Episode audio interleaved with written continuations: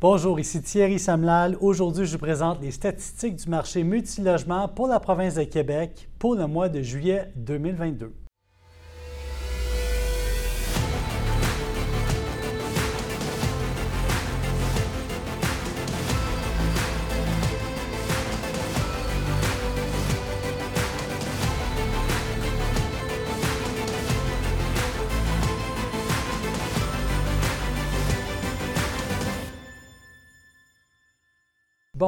Qu'est-ce qui se passe au Québec en multilogement actuellement au mois de juillet, qui est maintenant complété 2022? Euh, de un, on a eu un été avec une activité quand même importante euh, au fait au mois de juillet. Euh, par contre, la dernière semaine de juillet, nécessairement avec les vacances de construction, l'activité a baissé, ce qui est complètement normal dans le monde du multilogement. Ce qui est intéressant de voir, par contre, et c'est la question que tout le monde se pose. Qu'est-ce qui se passe avec la hausse des taux d'intérêt? Comment est-ce que la hausse des taux vient influencer le marché du multilogement au Québec? Alors, au fait, il y a quelque chose de très intéressant qui se passe en ce moment parce que la moitié de ce que tout le monde avait prédit est en train de se passer. Qu'est-ce qui se passe? Le volume transactionnel a baissé. Donc, il y a moins de transactions de multilogement, qu'il y en avait dans les mois précédents. Premier point. Donc, changement de marché. Il y a des acheteurs qui se mettent sur les lignes de côté, veulent voir ce qui va se passer, veulent tenter de faire ce qu'on appelle du market timing. On le fait tout, hein, dans la vente de nos actions, dans, nos placements immobiliers ou autres. On essaie toujours de faire du market timing. C'est correct aussi de voir dans, dans des moments où est-ce qu'il y a des nouveaux éléments qui rentrent dans le marché pour ne pas dire des moments d'incertitude, mais j'aimerais dire nouveaux éléments dans un marché où est-ce qu'on est tellement plus lié à l'économie mondiale comme on l'est en ce moment. Comment est-ce que réagit le marché montréalais? Donc, première des choses, moins de transactions de multilogement. Deuxième des choses, dans la majorité des marchés, une augmentation du prix par porte. Donc, moins de ventes de multilogement, une augmentation du prix par porte qui se passe. Et si je regarde le marché de Montréal, une compression du TGA. Donc, on achète des immeubles un peu plus chers, mais avec une plus forte capacité de les rentabiliser. Et c'est ce qui se passe actuellement, notamment dans le, grand marché euh, de Montréal. Euh, également, si on regarde maintenant du côté euh, de Québec, également les prix sont à la hausse en grande majorité. Et si je regarde du côté de Sherbrooke, euh, c'est également la même chose qui se passe. Et du côté de Gatineau également. Donc, moins de volume transactionnel dans tous les marchés, plus fort prix, meilleure capacité d'optimiser et aussi, il ne faut pas oublier qu'il y a des immeubles neufs qui se construisent et qui se vendent euh, et qui finissent par sortir du contrôle euh, du constructeur. Donc, c'est ce qui se passe. Euh, si on regarde uniquement le RMR de Montréal, euh, donc euh, en juillet, il y a eu beaucoup de transactions dans la vente de 5 à 11 logements. une bonne quantité dans la catégorie du 12 à 24 et vraiment pas beaucoup de transactions dans la catégorie de 25 logements en montant. Pourquoi? Parce que la majorité de ces transactions-là, dans les plus gros actifs, ont eu lieu juste avant la hausse des loyers. Et ces transactions-là, je vous en ai parlé. Si vous regardez les vidéos euh, statistiques de marché que j'ai faites pour le mois de janvier, février, mars, avril, mai et juin, vous allez voir qu'il y a eu des très grandes transactions qui ont eu lieu à Montréal, à fort prix, également euh, à Québec et dans d'autres territoires. Et au mois de juillet, mais généralement, le, marché se ralentit, mais il y a eu tellement un fort volume, on a tellement construit d'immeubles en bas de 12 logements au Québec que le volume se maintient. Au mois de juillet, dans la RMA de Montréal, on a fait quand même 53 transactions euh, dans la catégorie en bas de 12 logements et un peu plus d'une vingtaine dans la catégorie à 12-24 logements. Euh, si on va un peu plus loin euh, en termes de volume transactionnel, puis on regarde maintenant ce qui s'est passé à Montréal dans les 12 derniers mois, puis on compare au mois de juillet, on a quand même eu Toujours une forte proportion de ventes dans la catégorie de 5 à 11 logements. Près de 1100 transactions ont eu lieu dans la catégorie de 5 à 11 logements dans la dernière année. près de 225 dans la catégorie du 12 au 24 logements. Dans la catégorie du 25 au 49 logements, près de 115 ventes. Et dans la catégorie du 50 logements, près de 60.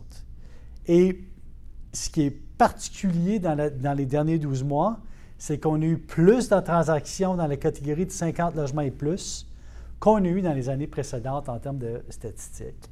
Et ça, ça démontre qu'il y a beaucoup de propriétaires qui sont en train de repositionner leurs actifs. Également, a des acquéreurs qui proviennent du restant de la province qui sont prêts à payer un prix qui est différent euh, et qui regardent le marché de façon différente que nos propriétaires actuels qui sont déjà bien établis au Québec. Donc, naturellement, quand les gens viennent de Toronto, Colombie-Britannique, du restant du Canada, ils ne payent pas les mêmes taux de cap. Euh, ils ne payent pas euh, les mêmes TGA et ne payent pas non plus le même prix par porte. Donc, ça fait en sorte qu'on a une rotation d'actifs qui est encouragée par des acquéreurs externes qui arrivent au Québec. On a des acquéreurs bien intégrés au Québec qui, eux, grossissent leur volume et qui s'en vont dans la catégorie du 25 à 49 logements. Euh, également dans la catégorie du 12 au 25 logements. Donc, c'est un effet boule de neige. Des gens qui viennent de l'extérieur et des propriétaires qui sont déjà ici, qui possèdent déjà des multilogements, qui sont en train de monter la quantité de leurs actifs. Ça, c'est pour la grande région de Montréal. Si on regarde la région de la capitale nationale, euh, que quelques transactions, la majorité dans la catégorie du 5 à 11 logements, euh, un volume transactionnel qui se situe euh, pas loin de 20 millions de dollars pour le mois de juillet, ce qui est, très bien. Euh, puis si on regarde en termes d'augmentation du prix par porte, toutes les catégories sont à la hausse, sauf la catégorie de 5 50 logements et plus, où est-ce que le prix par porte a diminué un peu, mais euh, c'est tout à fait normal à cause du nombre de transactions qui ont eu lieu dans cette catégorie-là. Il y a beaucoup moins de statistiques. Donc, quand votre échantillon est moins grand, on a juste un ou deux transactions dans cette grande catégorie-là, ça peut faire fondre le prix par porte et ne pas être représentatif de ce que le marché est capable d'absorber euh, dans ces secteurs-là. Euh, du côté de Sherbrooke, bon volume transactionnel, euh, quand même intéressant. Sherbrooke, généralement, a un volume transactionnel qui, est plutôt en l'entour d'11 millions. Ici, on a environ 51 millions là, dans, la, la petite catégorie. De 5 à 11 logements. Euh, ce qui est faramineux, donc beaucoup de petites transactions qui ont eu lieu à, Sherbrooke. Euh, Sherbrooke a, connu un, volume transactionnel cette année qui est vraiment impressionnant et définitivement un, TGA qui est à la baisse, c'est-à-dire un TGA où on achète un, multiplicateur de revenus nets beaucoup plus élevé qu'on achetait auparavant. ce qui démontre qu'il y a beaucoup plus d'acheteurs maintenant qui transitent sur le marché de Sherbrooke notamment avec le retour des étudiants et le retour de l'engouement qui, est, relié à, la clientèle étudiante et leur capacité et leur vouloir de payer un bon prix pour être situés près des universités et des services. Dans la dernière année, euh, le marché de Sherbrooke a connu une hausse dans toutes les catégories d'actifs euh, en termes de prix par porte. Euh, l'endroit où est-ce qu'on a le, prix par porte le plus élevé, c'est dans la catégorie du 12 au 24 logements. Euh, mais encore là, euh, dans la catégorie du 50 logements et plus, le prix par porte est légèrement à la baisse, encore une fois parce qu'il y a un peu moins de transactions dans cette catégorie-là du côté de Sherbrooke. Gatineau se maintient avec un volume transactionnel de 15 millions, un prix par porte euh, qui gravite en moyenne entre 150 et 180 000, ce qui est très performant pour ce marché-là, et un TGA qui est encore là très agressif. Euh, ce qui démontre que euh, Gatineau maintenant a un plus fort volume transactionnel. N'oubliez pas, je vous dis à tous les mois, Gatineau, il y a beaucoup de ventes de terrain pour construire des multilogements. Euh, et on va voir que dans les prochaines années, à cause de la proximité avec Ottawa, Ottawa qui est un marché hyper fort spéculé, où est-ce que le prix par porte est très élevé et le TGA est très bas, fait en sorte qu'il y a une forte influence sur le marché de Gatineau et c'est un marché définitivement à suivre euh, prochainement. J'aimerais vous parler de mon top 5 transactionnel. Et euh, j'ai sélectionné ici pour vous deux transactions à Montréal, une à Québec et une à Gatineau. Je n'ai pas de transaction majeure pour l'instant à Trois-Rivières. Il ne faut pas oublier qu'à Trois-Rivières, euh, c'est un marché qui bouge énormément encore là. Beaucoup de développement. Les loyers sont bas, le prix par porte payé est très bas. si vous regardez à, Trois-Rivières, dans certains secteurs, regardez la différentielle de prix entre ce qui est à vendre et ce qui est vendu. Et vous allez vous rendre compte que l'écart est grand. Et pour les optimisateurs, c'est un excellent territoire pour débuter. Si vous n'avez pas un très gros budget, euh, si, vous, si, vous, êtes prêt à aller du côté Trois-Rivières et prêt à faire l'effort d'aller travailler de l'optimisation par là-bas, vous pouvez très, très bien, euh, c'est un, un, bon moyen de commencer un cycle immobilier pour pouvoir grandir par la suite. Donc, acheter un, actif à Trois-Rivières, l'optimiser et sortir. Mais je ne vais pas en parler aujourd'hui, mais, mais c'est le, le, commentaire que je vais vous placer aujourd'hui. C'est ce que je veux que, que vous gardiez en tête une transaction majeure qui a eu lieu euh, dans le sud-ouest, un 70 unités, euh, vendu par un propriétaire euh, connu sur le marché, qui, a détenu différents actifs, qui a acheté il y a quelques années différents actifs très bien situés, de bonne taille, qui avait un, point de vue avant-gardiste sur le marché. Donc, une transaction qui a eu lieu ici à Griffintown, à côté de mon bureau du centre-ville. 70 unités, euh, très près du REM, très près euh, de, l'action de euh, Griffintown, Shaughnessy Village, Ville-Marie, Vieux-Montréal, tout ça accessible à pied. L'endroit où on retrouve une clientèle locataire milléniale, mais ce n'est pas du tout le cas dans l'immeuble. donc, définitivement une question d'optimisation, cet actif-là des garages euh, à, l'arrière de la propriété, donc des, garages intérieurs, une bonne capacité d'augmenter les revenus et une impressionnante empreinte au sol. Donc, on imagine que cet actif-là déjà a une capacité d'augmentation de loyer importante, mais je calcule que d'ici 15-20 ans, le centre-ville de Montréal va être rendu là. Puis bon, l'immeuble a tellement une grosse empreinte au sol qu'on va pouvoir construire quelque chose de gros. Ce n'est pas factorisé dans le prix, naturellement. C'est une transaction euh, qui, a, eu lieu à près de 155 000 par porte. Mais euh, définitivement en, voie d'aller dans cette direction-là, puis euh, que cette transaction-là donne des résultats intéressants. aussi, il y a eu une balance de prix de vente intégrée dans, ce deal-là, ce qui fait en sorte que ça, a rendu la chose intéressante pour tout le monde. Donc, un vendeur euh, unique euh, privé, au fait, pas une, société, euh, pas un fonds d'investissement privé, mais un, groupe de propriétaires qui ont vendu à un optimisateur qui, lui, a commencé il y a plusieurs années, très connu sur le marché, à, faire quelques transactions d'immeubles en région. Et là, maintenant, il est rendu à faire une transaction d'envergure à Griffintown, très près du centre-ville de Montréal. Donc, félicitations à cette personne-là, le vendeur que j'apprécie beaucoup, l'acheteur aussi. Très belle transaction. Euh, si on reste du côté euh, de Montréal, et on s'en va maintenant du côté de Montréal-Est. Montréal-Est, on oublie vraiment souvent ce territoire-là. Donc, très près du pont-tunnel, près des raffineries. Une transaction euh, d'ici de, 31 unités, mais je pense qu'il est important de souligner ici, c'est une transaction qui s'est faite à 145 000 de la porte très intéressante.